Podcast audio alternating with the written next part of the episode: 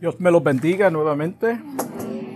Como siempre es un privilegio estar aquí con el solo propósito de glorificar al Señor, enaltecer su nombre y damos gracias a Dios por la visita, la hermana Daisy, bienvenida.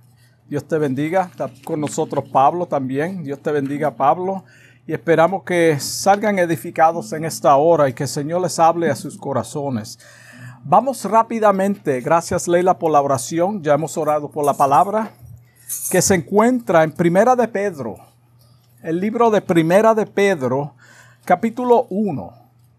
Primera de Pedro, capítulo 1, versículos 3 al 9. Gloria a Jesús. Primera de Pedro, capítulo 1, versículo 3 al 9. Santo eres Señor, qué bueno es el Señor. Algún día estaremos caminando por las calles de oro. Gloria a Jesús, Santo. Qué esperanza tenemos. La palabra de Dios leen en nombre del Padre, del Hijo y de su Espíritu Santo. Bendito el Dios y Padre de nuestro Señor Jesucristo que según su grande, grande misericordia nos hizo renacer para una esperanza viva, por la resurrección de Jesucristo de los muertos, para una herencia incorruptible, incontaminada e inmarcesible, reservada en los cielos para vosotros que sois guardados por el poder de Dios mediante la fe, para alcanzar la salvación que está preparada para ser manifestada en el tiempo postrero, en lo cual vosotros os alegréis, aunque ahora, por un poco de tiempo, si es necesario, tengáis que ser afligidos en diversas pruebas, para que, sometida a prueba vuestra fe, mucho más preciosa que el oro, el cual, aunque perecedero se prueba con fuego, sea hallada en alabanza, gloria y honra cuando sea manifestado Jesucristo, a quien amáis sin haberle visto, en quien creyendo, aunque ahora no lo veáis, os alegréis con gozo inefable y glorioso, obteniendo el fin de vuestra fe, que es la salvación de vuestras almas. Cuando tengas tiempo en su casa, léete esos versículos detenidamente. Son versículos poderosos que explican el plan de salvación. Está claro ahí lo, lo, que acabamos de leer, cuando tú lo lees detenidamente, te vas a dar cuenta de cómo es el proceso de nuestra salvación. Y una de las cosas que yo aprendí desde mi conversión, al principio de mi conversión, aunque todavía no tenía el conocimiento, era que algo había acontecido en mi interior. Yo no lo entendía el Señor, y era que el Señor despertó mi espíritu para que yo pudiera entender y comprender que estaba perdido y necesitaba salvación. Eso fue lo que aconteció en mi, en mi vida sin yo saberlo.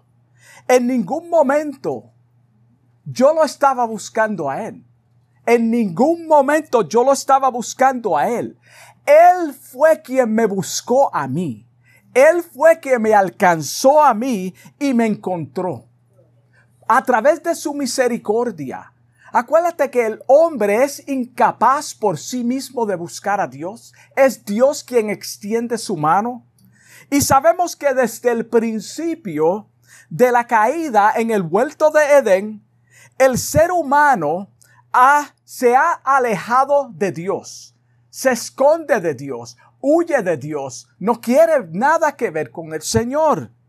Es Dios quien extiende su mano en busca del hombre perdido. Es Dios quien extiende su mano en busca del el hombre perdido. Y cuando decimos el hombre, sabemos que estamos hablando de la humanidad, de mujeres y hombres y niños.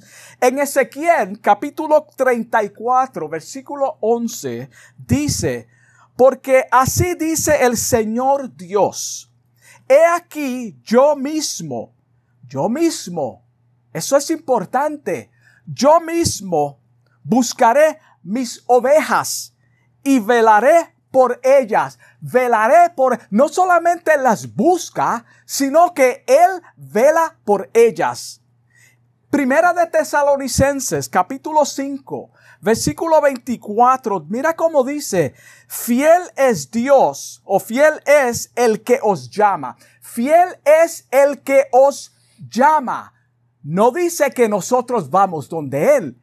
Él nos llama y Él es fiel, el cual también lo hará. Gloria a Dios. Es Dios. Toda la obra redentora descansa sobre el Señor. Primera de Corintios, capítulo 1, versículo 9, claramente dice, mira cómo dice, fiel es Dios por el cual fuisteis llamados. Fiel es quien Dios por el cual fuisteis llamados a la comunión con su Hijo Jesucristo, nuestro Señor. Desde ese momento en que me trajo al arrepentimiento y lo acepté de todo corazón, fui transformado por el poder del Espíritu Santo. Mira cómo funciona. Él me trajo y su Espíritu Santo comenzó la obra de, de santificación en mi vida comprendí. Yo comprendí inmediatamente porque acuérdate que es el Espíritu quien convence al hombre de pecado, de justicia, de juicio. Y eso está en la palabra. Comprendí a través de su palabra que somos peregrinos en este mundo. Eso yo lo comprendí de, inmediatamente de mi conversión. Es decir, este no es mi lugar permanente. Este lugar no es mi lugar, mi hogar permanente. Tengo una esperanza viva. Y el tema del mensaje es una esperanza viva. Tengo una esperanza viva. Desde ese momento yo entendí que hay un propósito en esta vida con la vida de cada ser humano. Y esta, y esto es, se encuentra en el más allá, la vida eterna se cumple en mí o se cumplió en mí lo que dice el versículo 3 de apertura. Mira cómo dice, según su gran misericordia, según su gran misericordia, no la mía, no mi justicia. Según su gran misericordia, me, nos hizo renacer, nos hizo, está hablando de Él, nos hizo renacer. ¿Para qué? Para una esperanza viva. Nosotros no le servimos a Dios en vano. Nosotros no somos religiosos que queremos venir los domingos o los días de servicio para ser visto, para lucir nuestras ropas. No, tenemos una esperanza viva por la resurrección de Jesucristo de los muertos. Gloria a Jesús. Desde ese momento, nunca, nunca dudé de mi salvación. Nunca dudé de mi salvación. Y en esta mañana yo le pregunté a mi esposa, ¿alguna vez tú has dudado de tu salvación? Y ella me dijo, yo nunca dudé de mi salvación, pero mientras crecía en el Evangelio se me enseñó un error y era que yo me sentía condenada todo el tiempo, que no hacía suficiente para ganarme la salvación. Y eso es imposible. ¿Cuántas personas se encuentran en esta misma situación donde se le ha dicho que tú tienes que hacer si no tú estás perdido? Cuando claramente hemos leído que todo esto descansa en Él. Él es quien nos llama, Él es quien nos santifica. Es a través de la obra, obra del Espíritu Santo y la palabra de Dios nos va lavando. Y ella me dijo, yo no sabía lo que era, pero yo sabía que era salva. Y que esto no podía ser así, porque el hombre, hermano, nosotros somos débiles y Dios mismo lo dijo, lo dice. Me acordé o me acuerdo de que son polvo, de que son tierra, de que son débiles, van a fracasar. El Señor lo sabe. Y Dios me hizo entender la realidad de mi salvación. Y se cumplió en mí la escritura que dice Romanos capítulo 8 versículo 16. Esto se cumplió en mí sin yo saberlo.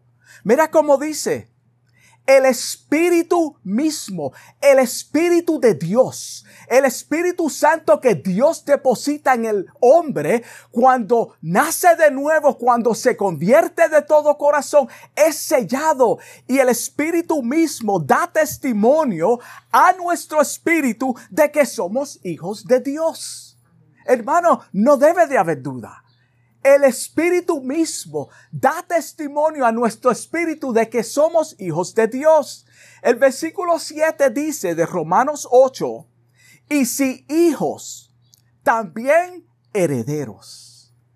También somos herederos, somos adoptados y tenemos una herencia, tenemos una esperanza viva en el más allá. Herederos de Dios y coheredos con Cristo. Esto está claro. Puedo, pude entender y cada uno de nosotros, como creyentes del Evangelio, también debemos de tener claro que cuando Él nos llama al arrepentimiento y hace morada permanente en nuestros corazones, somos adoptados en la familia de Dios y según el versículo 4 del, del, del capítulo de apertura que leímos, tenemos una herencia incorruptible. Algo que es incorruptible no puede ser dañada, incontaminada. No se puede contaminar. El hombre no tiene nada que portar aquí. Esto pertenece y viene de Dios. Inmarcesible. O sea, no se puede marchitar, es eterna. Eso es lo que significa ese versículo, que es inmarcesible, jamás se puede marchitar. So, si eso está depositado en mi vida y en tu vida, no puede marchitarse. Es eterna, permanente en los cielos. Esta morada es eterna y permanente en los cielos. Somos considerados expatriados. Así como el apóstol abre esta carta en el primer en el primer versículo que los llama a los expatriados, tú y yo somos expatriados. Así como los creyentes a quien el apóstol está escribiendo. Esos somos nosotros también. Él fue quien nos hizo renacer. Fue Él quien nos hizo renacer de la obra del Espíritu Santo. ¿Para qué? Para una esperanza viva. Gloria a Jesús. Para una esperanza viva. Y según Romanos, Romanos capítulo 6, versículo 11, esta esperanza viva que ahora poseemos implica que debemos dejar atrás la vieja naturaleza y entrar en una nueva vida con Jesús, con Jesucristo.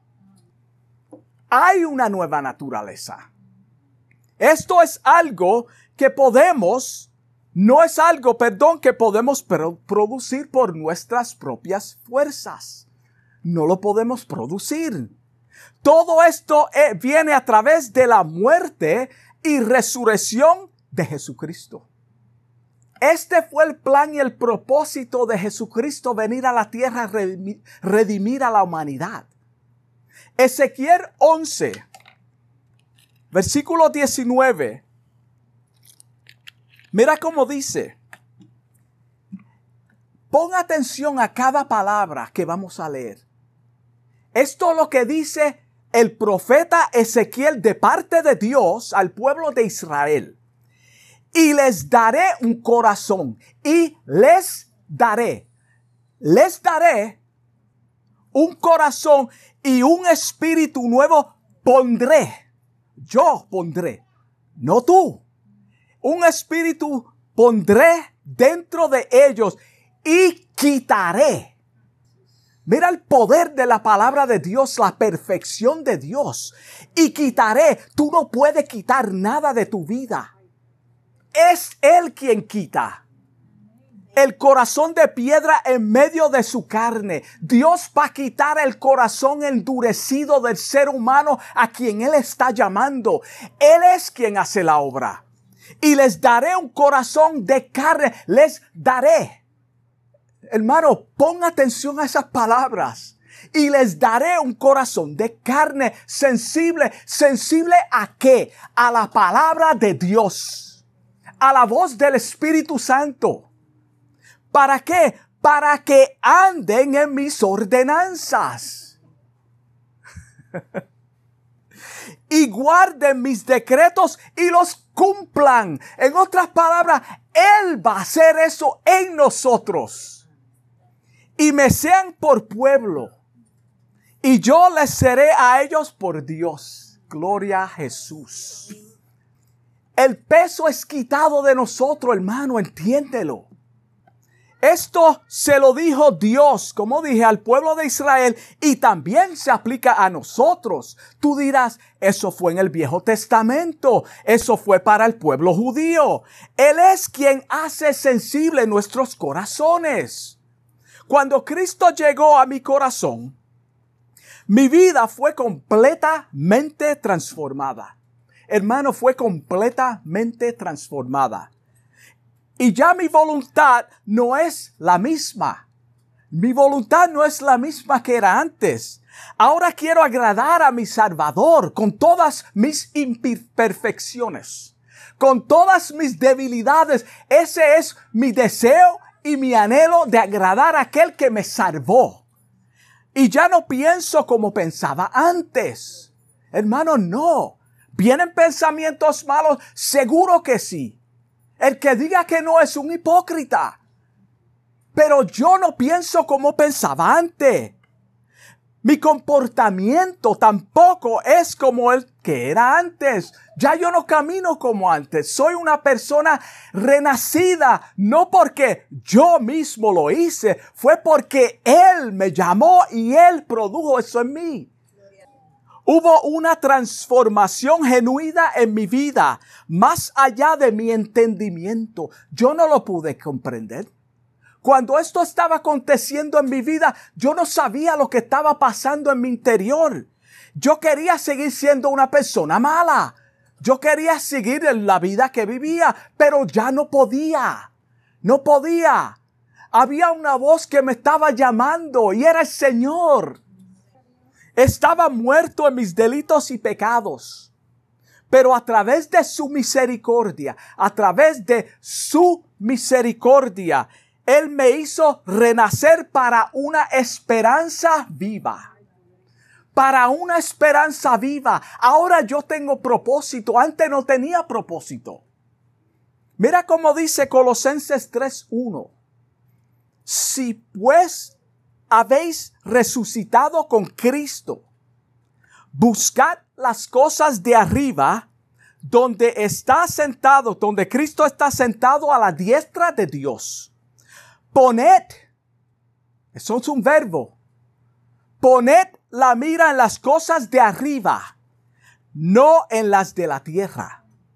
Porque habéis muerto y vuestra vida está escondida con Cristo en Dios. Está escondida con Cristo quien dio su sangre por nosotros en Dios.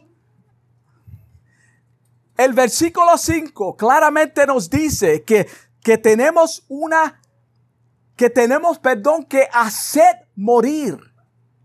Tenemos que hacer, eso te toca a ti.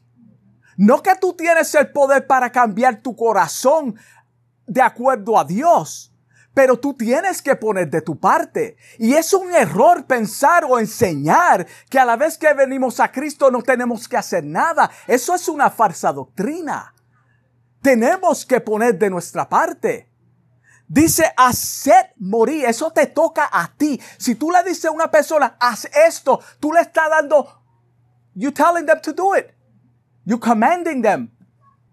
que lo haga, pues lo terrenal en vosotros. Tú haces morir lo terrenal en vosotros. El apóstol Pablo, en el libro de los Hechos, capítulo 12, versículo 1 a 2, describe este camino como una carrera. Este camino es una carrera. Él nos aconseja que corramos eh, con paciencia, que corramos con paciencia la carrera que tenemos por delante, puesto los ojos en Jesús, puesto los ojos en el hermano Freddy, puesto los ojos en el predicador favorito tuyo que... No, eso no es lo que dice la palabra. Puestos los ojos en Jesús, el autor y consumador de la fe. El autor y consumador de la fe. Un autor es un creador. Un autor es un creador, inventor, descubridor, un fundador. So tenemos que poner nuestra mirada en el fundador de nuestra fe. Así es que Pablo, el apóstol Pablo describe a nuestro Señor Jesucristo como el autor. Él es el autor de nuestra fe. Jesucristo es el autor de nuestra fe. Por lo tanto, no te distraigas. Hermano, no te distraigas ni pierdas tu tiempo con cosas que no van a edificar tu vida espiritual. Por favor, hermano, no te entretenga con cosas que no tienen nada que ver con tu vida espiritual. No lo entretenga sino pon tu mirada siempre en Jesucristo. Mira cómo dice Filipenses capítulo 4 versículo 8. Por lo demás, hermanos, está, hablando a la, está hablándole a creyentes. Todo lo que es verdadero, todo lo que es verdadero, no te dice que te distraiga con cosas terrenales. Todo lo honesto, todo lo justo, todo lo puro, todo lo amable, todo lo que es de buen nombre, si hay virtud alguna, si algo digno de alabanza, en esto pensar. En esto pensar. No pierdas tu tiempo con aquello que no te va a edificar. Como creyentes del Evangelio, vamos a ser desfraudados en muchas ocasiones Vamos a ser defraudados por hermanos en la fe, dentro de las mismas congregaciones. Esto pasa, hermano. Es como una familia. Cuando tú tienes una familia, surgen pleitos. ¿Quiere decir que ustedes se odian? No. Es que van a surgir pleitos. Van a venir cosas desagradables a nuestra vida para hacernos dudar de nuestra nueva identidad en Cristo. Este es el propósito. Pedro le dice a su audiencia, incluyéndonos a nosotros, en el versículo 6, que las aflicciones, los problemas, los pleitos, los chismes y diversas pruebas que ellos están o estaban y estamos nosotros pasando o atravesando son por un tiempo breve. No son para siempre y que detrás de todo el sufrimiento y prueba que hay, que hay esperanza en Cristo Jesús. En medio de los problemas, en medio de los pleitos, en medio de las aflicciones, tenemos una esperanza viva a pesar de el propósito de esta esperanza viva. Acuérdate, tiene un propósito que es efectuada en nuestras vidas lo describe el versículo 4 del libro de apertura. Es para que tengamos una herencia incorruptible, no aquí en la tierra, sino en los cielos. Ese es el propósito, hermano. Jesucristo les prometió esta morada a los discípulos y a cada uno de nosotros. Tenemos la bendición, tenemos el privilegio de que nosotros estamos incluidos en esta herencia. Antes de Jesucristo entregar su vida por los pecados de la humanidad, mira cómo le dice a los discípulos y a cada uno de nosotros en el libro de Juan, capítulo 14, versículo 2. Voy pues a preparar lugar para quién? Para él mismo. No, para vosotros.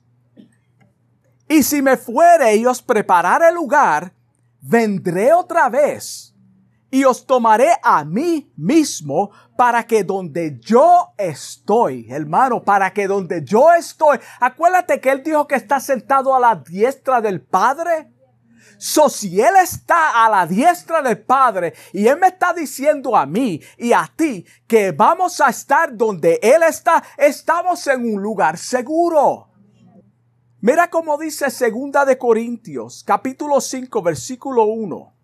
Porque sabemos que si nuestra morada terrestre, morada terrestre aquí en la tierra, este tabernáculo, está hablando del cuerpo, se deshiciere, tenemos de Dios un edificio.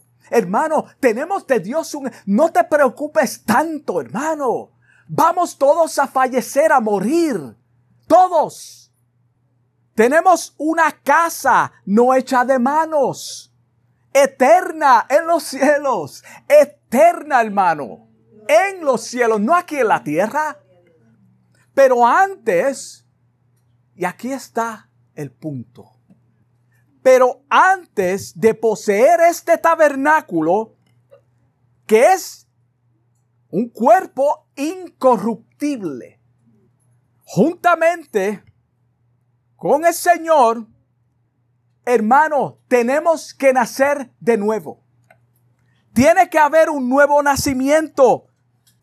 Él que Él ha preparado para cada uno de nosotros. Tiene que haber un cambio de vida donde la vieja naturaleza caída, donde la vieja naturaleza caída, adámica, ha muerto y ahora somos nuevas criaturas. Eso es lo que va a acontecer antes de nosotros poseer esta morada. Tiene que haber un nuevo nacimiento. En el libro de Juan, capítulo 3, versículo 3, había un fariseo religioso. Él pensaba que era salvo. Él pensaba que estaba bien con Dios. Y mira cómo el Señor le dijo, Nicodemo, es necesario que tú nazcas de nuevo. De cierto, de cierto, te digo, esto le está diciendo Jesucristo a Nicodemo el que no naciere de nuevo, el que no naciere de nuevo, ahí está excluyendo. El que no naciere de nuevo no puede heredar el reino de los cielos. No puede heredar el reino de los cielos. Estas son palabras de Jesucristo, no son palabras mías. Acuérdate, nosotros enviamos todo el mundo al cielo. Wow. Aquí Jesucristo nos revela quiénes son los que heredan y quiénes son los que no heredan el cielo. Ahí está claro, hermano. Jesucristo se lo dijo a Nicodemo. ¿Quiénes son los que heredan el cielo y quiénes no heredarán el cielo? A través de un nuevo nacimiento. Mira cómo, mira cómo el, el, el Señor le dice a su pueblo Israel. El Señor le dice, Jehová Dios, cuando Jehová Dios probó su pueblo, mira cómo le dice, en el desierto para ver. Yo estoy, yo, yo estoy tratando de enfocarme, mi mente quiere decir unas cosas, pero no estoy reteniéndome. So, el Señor le dice a su pueblo en el desierto, lo, que había en sus corazones.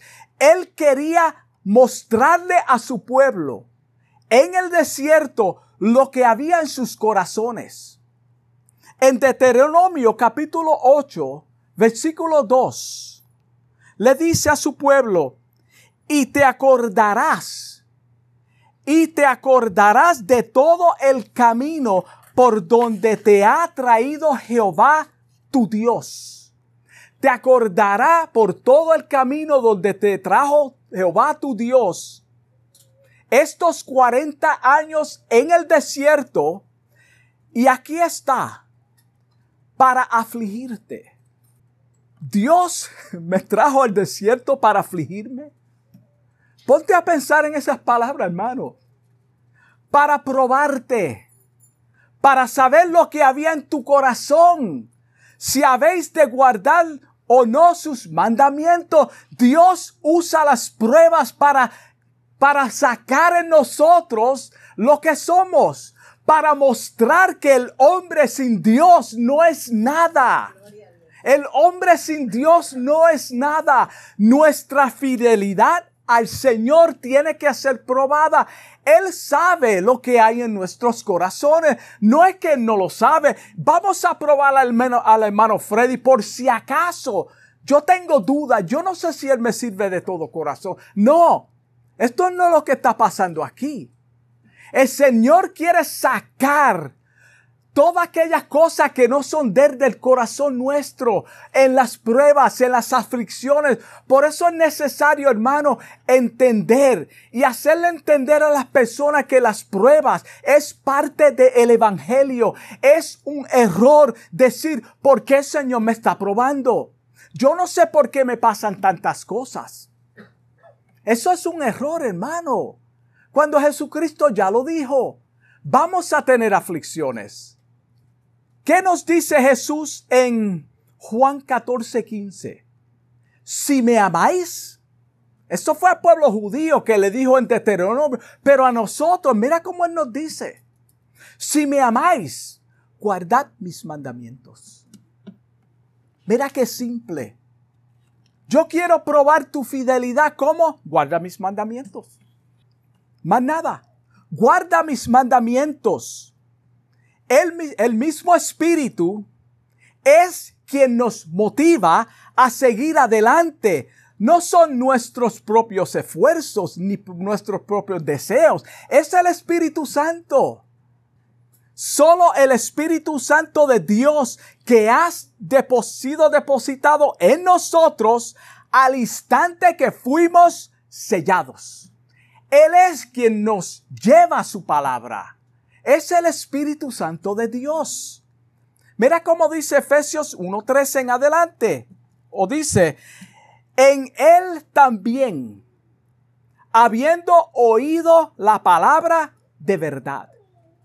Acuérdate, la palabra de Dios tiene que ser predicada para que la persona oiga esa palabra de verdad, para que Dios comience a hacer la obra de redención en la vida de la persona. Acuérdate que hay una escritura, creo que en Isaías dice, ¿cómo oirán si no hay, cómo oirán si nadie les predica? Tienen que oír la palabra de Dios. El evangelio de vuestra salvación.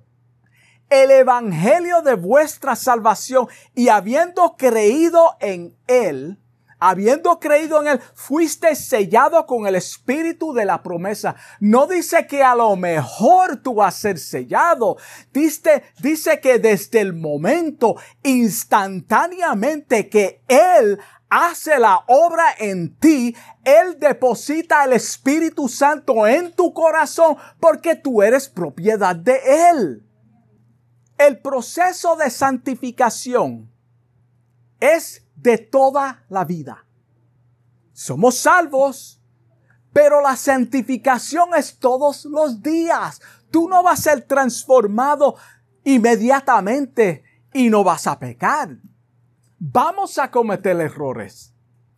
Y aquí es donde muchas personas se confunden y se desaniman cuando caen en algún pecado o continúan o continúan luchando con pecados carnales. Hermano, acuérdate que Él es quien está haciendo la obra.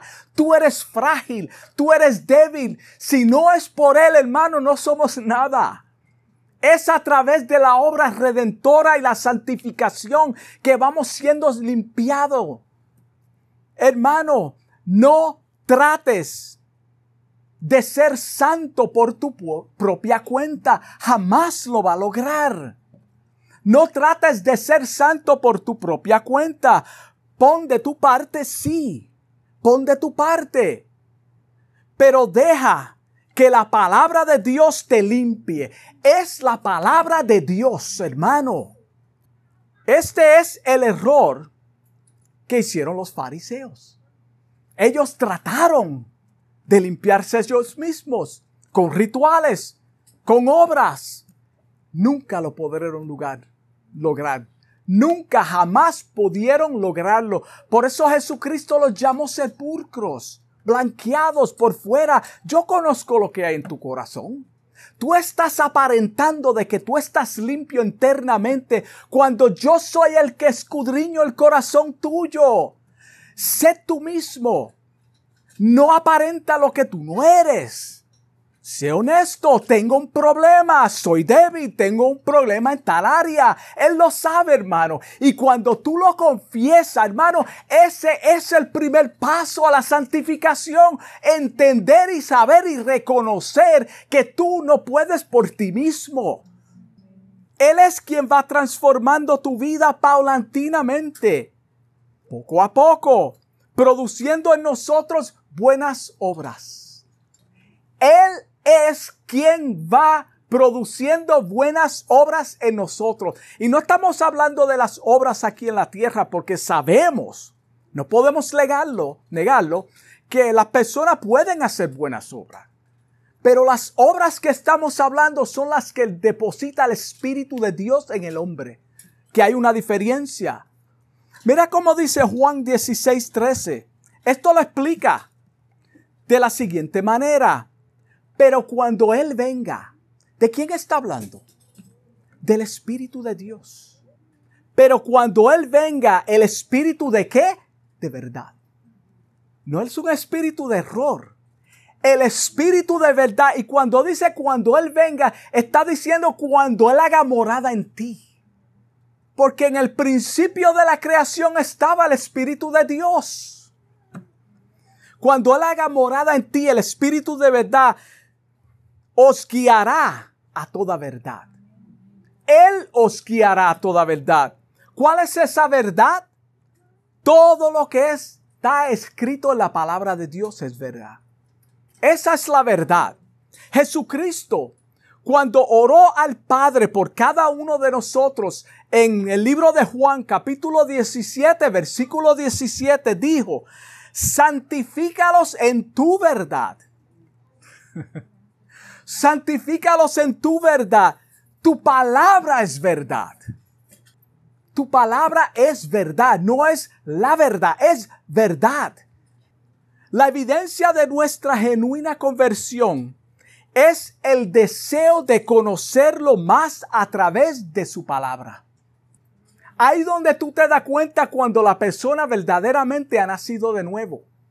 Dios despierta a través del Espíritu, lo inquieta a ir a la palabra de Dios, aunque no sepa lo que está leyendo. Porque acabamos de leerlo. Tu palabra es verdad. Y si tenemos al Espíritu Santo que nos guía a qué? A toda verdad. Y si la palabra es la verdad, ¿por qué no te está dirigiendo a la verdad? es decir, somos inquietados por el Espíritu de Dios para leer la Biblia, hermano. Porque ahí donde vamos a conocerlo a Él. Él se lo dijo a los fariseos. ¿Ustedes se creen que me conocen? Escudriña las escrituras. ¿Para qué? Porque ahí tú vas a ver que yo soy el Hijo de Dios. Y a través de ella lo vamos conociendo más y más cada día. Cuando conocemos la palabra de Dios, lo vamos conociendo a Él cada día más. Otra evidencia, todavía estamos en la carta, no, no nos hemos desviado del mensaje, ni de la carta de Pedro. Esta es la primera parte. Otra evidencia que tenemos en nuestra nueva esperanza viva es la permanencia. Es la permanencia. Acuérdate que este pueblo fueron llamados por Dios, estaban expatriados, estaban siendo perseguidos, estaban siendo maltratados, pero permanecieron a pesar de todo eso. Esto es lo que Pedro quiso mostrarle a su audiencia, a aquel pueblo cuando le escribió esta carta. Lo que es de Dios no se disuelve.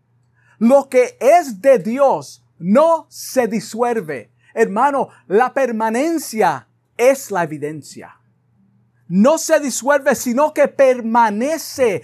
Lo que es de Dios permanece. El Señor nunca deja ni dejará su obra a mitad. Él no dejó la obra de redención incompleta en el hombre, hermano. Desde el principio de la caída del hombre, Dios ha redimido al hombre. Él no le dejó a mitad. Lo que comenzó en nosotros, Él lo terminará. Él lo Por eso es importante entender, hermano, que si nosotros hemos nacido de nuevo, la obra de Él terminará en nosotros. Él la cumplirá porque es de Él, se trata de Él y Él fue quien me llamó. Él fue quien te rescató. Él no puede ser vencido, hermano. Y si Él te llamó, ¿cómo puede ser posible que tú seas vencido?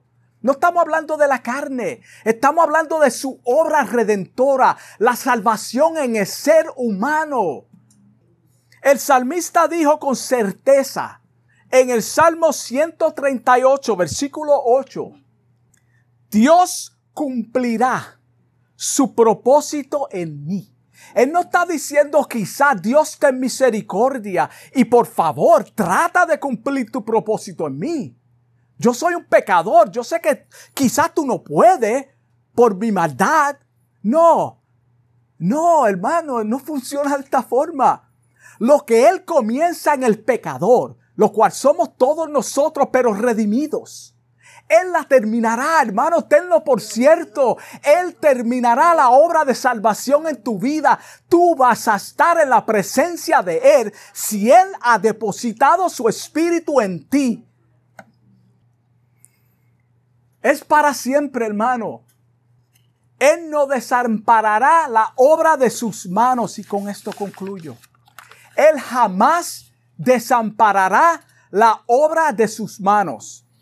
Iglesia, entiende, hermano, y tenemos que tener esto claro. Los versículos están ahí. Hemos puesto los versículos. Léelo en tu casa detenidamente. Lee esta carta, los primeros nueve versículos en, detenidamente. Mira cómo es que Dios obra en el pueblo de Él. Y estamos hablando de la humanidad que, que ha sido depositado el Espíritu Santo en ellos. Wow. Todo el plan de salvación, hermano, todo el plan de salvación es de Él, no es de nosotros. Nosotros no decidimos, decidimos salvarnos. Es de Él, viene de Él. No importa lo que haya hecho, te hayan hecho en alguna iglesia o en algún lugar, hermano. No importa. No importa si algún hermano en la fe te ha ofendido. Eso no quiere decir que Dios no existe. Eso lo que quiere decir que somos humanos. Somos débiles, somos frágiles. Fracasamos, fallamos, hermano. No pierdas el enfoque.